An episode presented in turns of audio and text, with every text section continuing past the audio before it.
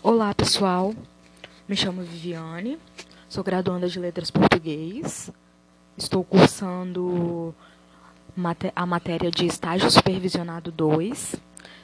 É, e estarei lecionando com vocês também, tá?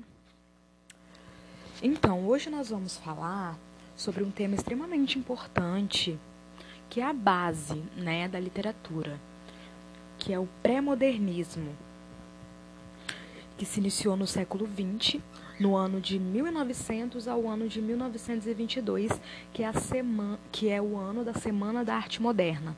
Guardem essa data e guardem esse essa informação, porque a gente vai voltar nela mais para frente, tá? Em outros conteúdos. Mas a gente precisa saber disso porque é a base, entendeu? Para a gente conseguir entender lá na frente. Bom, é, o que, que vocês já ouviram falar sobre pré-modernismo? O que, que vocês entendem sobre o pré-modernismo? Podemos dizer que o pré-modernismo seria uma transição, né, entre o simbolismo e o modernismo.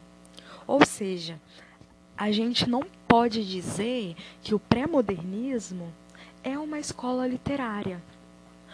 Porque o pré-modernismo, gente, é somente uma preparação para entrar no modernismo. Beleza?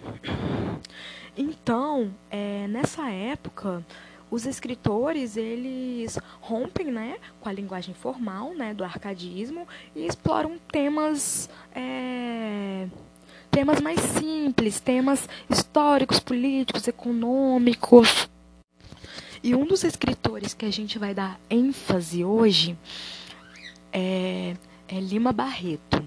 Com certeza vocês já ouviram falar dele. Ele foi uma figura extremamente pertinente na literatura brasileira, né? E ele deixou um legado muito importante no pré-modernismo todas essas características que eu vou falar agora sobre o pré-modernismo, Lima Barreto, ele usa em suas obras. Mais para frente, eu vou mostrar para vocês alguns trechos de uma obra muito importante dele, é, onde ele utiliza o, é, onde a gente consegue enxergar o pré-modernismo em suas obras. Bom, algumas características né, do pré-modernismo é a ruptura do academicismo e a ruptura do passado, né? ou seja, vai para o lado mais coloquial. É rompe né, com, essa, com esse padrão da linguagem arcade, né?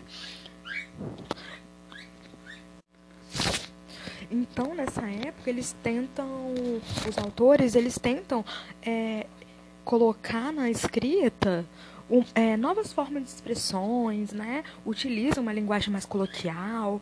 As personagens já são gente como a gente, né? É o sertanejo, é o pobre, é o mulato. E aborda também muitas questões sociais, né? A realidade brasileira, né? Então, Lima Barreto, gente, ele foi uma figura extremamente importante no pré-modernismo e também para o moderni modernismo. Mas também tem outros autores extremamente pertinentes, né? Como Euclides da Cunha, Monteiro Lobato, Graça Aranha. Mas hoje a gente vai dar ênfase a Lima Barreto, é, que também foi uma figura muito importante, tá? Bom, Lima Barreto, nascido em 1881, é, no Rio de Janeiro, sete anos né, antes da abolição da escravatura ele sentiu na pele o efeito do racismo, porque além de vir de família negra, ele também era negro. É, após nascer, a sua mãe morre, sua mãe era professora, e aos seis anos ele também fica órfão de pai.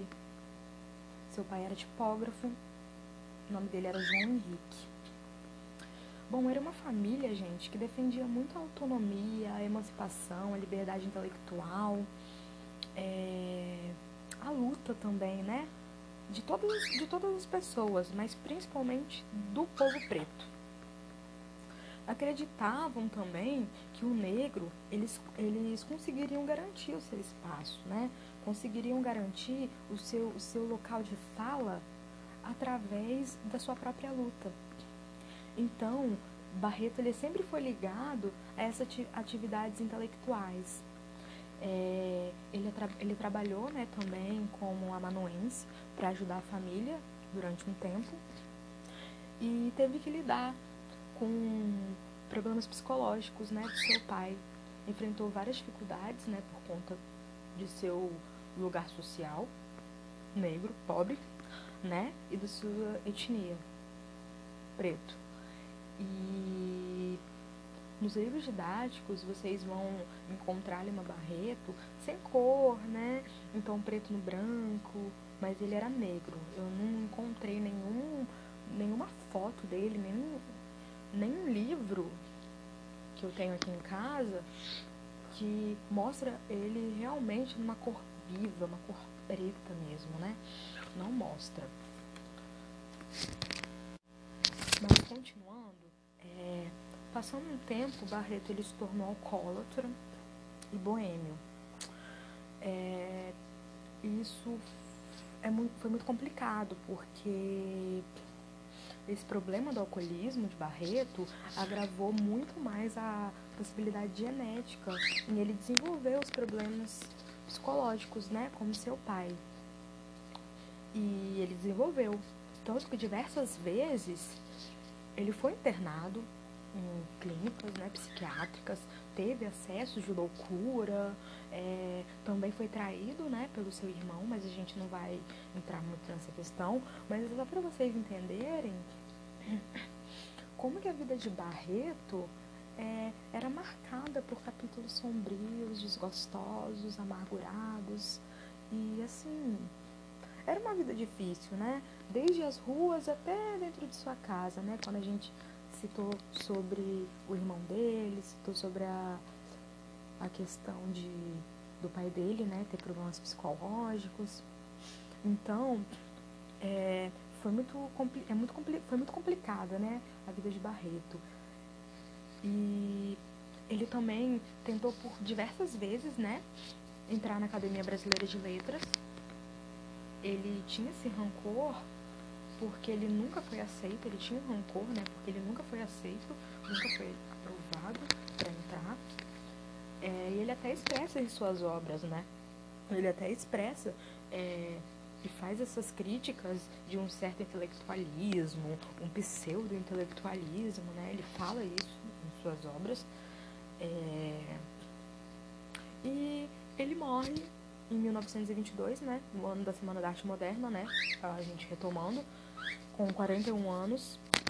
E, e mais pra frente, a gente vai fazer um link no que eu tô falando agora, que nas obras dele tem um pouco de amargura, tem traços de autobiografia, tem traços de pessimismo, tem ironia, e ele sempre era autor e personagem. Também é importante dizer isso. É uma obra é, bem militante também. Ele falava muito dessas questões sociais. É, Lima Barreto, ele, em um certo momento, ele criou também muitos desafetos, né? É, com algumas pessoas. E um desses desafetos, o que mais ficou marcado, foi com as feministas. É, mas calma, que ele não era antifeminista, tá? A história foi a seguinte. É, na época do movimento sufragista, as mulheres brancas e burguesas, elas lutavam pelo voto, né? Pelo poder do voto, muito bom. Só que enquanto isso, as negras, elas queriam só e somente é, serem vistas como pessoas. Então, assim, ele não era antifeminista, só que ele era contra a marginalização da negritude brasileira. Entendeu? Por que, que as brancas elas já estão nesse patamar, enquanto as pretas elas não estão sendo nem vistas como gente? Entendeu? Então ele não achava justo. As duas partes não estavam justas. Então ele, ele é, foi até julgado de antifeminista, né? Uma má interpretação pode julgar ele também como um antifeminista, mas não era isso. Ele só queria os dois lados iguais. Os mesmos direitos. Embora ele não tenha sido reconhecido, né? Como deveria, né? Porque ele era um grande autor, ele deixou um legado muito importante para o modernismo. É, porque nas suas obras ele coloca né, é, personagens negros, pobres, é, uma linguagem coloquial, uma linguagem mais simples. Eu vou mostrar aqui ah, o que ele fala né, em algumas passagens do texto que mostram muito né, características pré-modernistas. Ó, esse daqui é do livro O Triste Fim de Policarpo Quaresma. Aí tem um trechinho aqui, ó. Não se sabia onde nascera, mas não fora decerto em São Paulo, nem no Rio Grande do Sul, nem no Pará. Olha só, gente, ó, tá emancipando o Brasil, ele emancipa muito o Brasil nas obras dele. Errava quem quisesse encontrar nele algum regionalismo. Quaresma era, antes de tudo, brasileiro. Tá vendo? Dando lugar pro Brasil, né? Outra passagem que ele também fa faz nesse livro é dessa maneira, Ricardo, o coração dos outros, ia gozando da estima geral de alta sociedade suburbana. Olha aí, ó. Sociedade suburbana, né? É uma alta sociedade muito especial e que só é alta nos, nos subúrbios,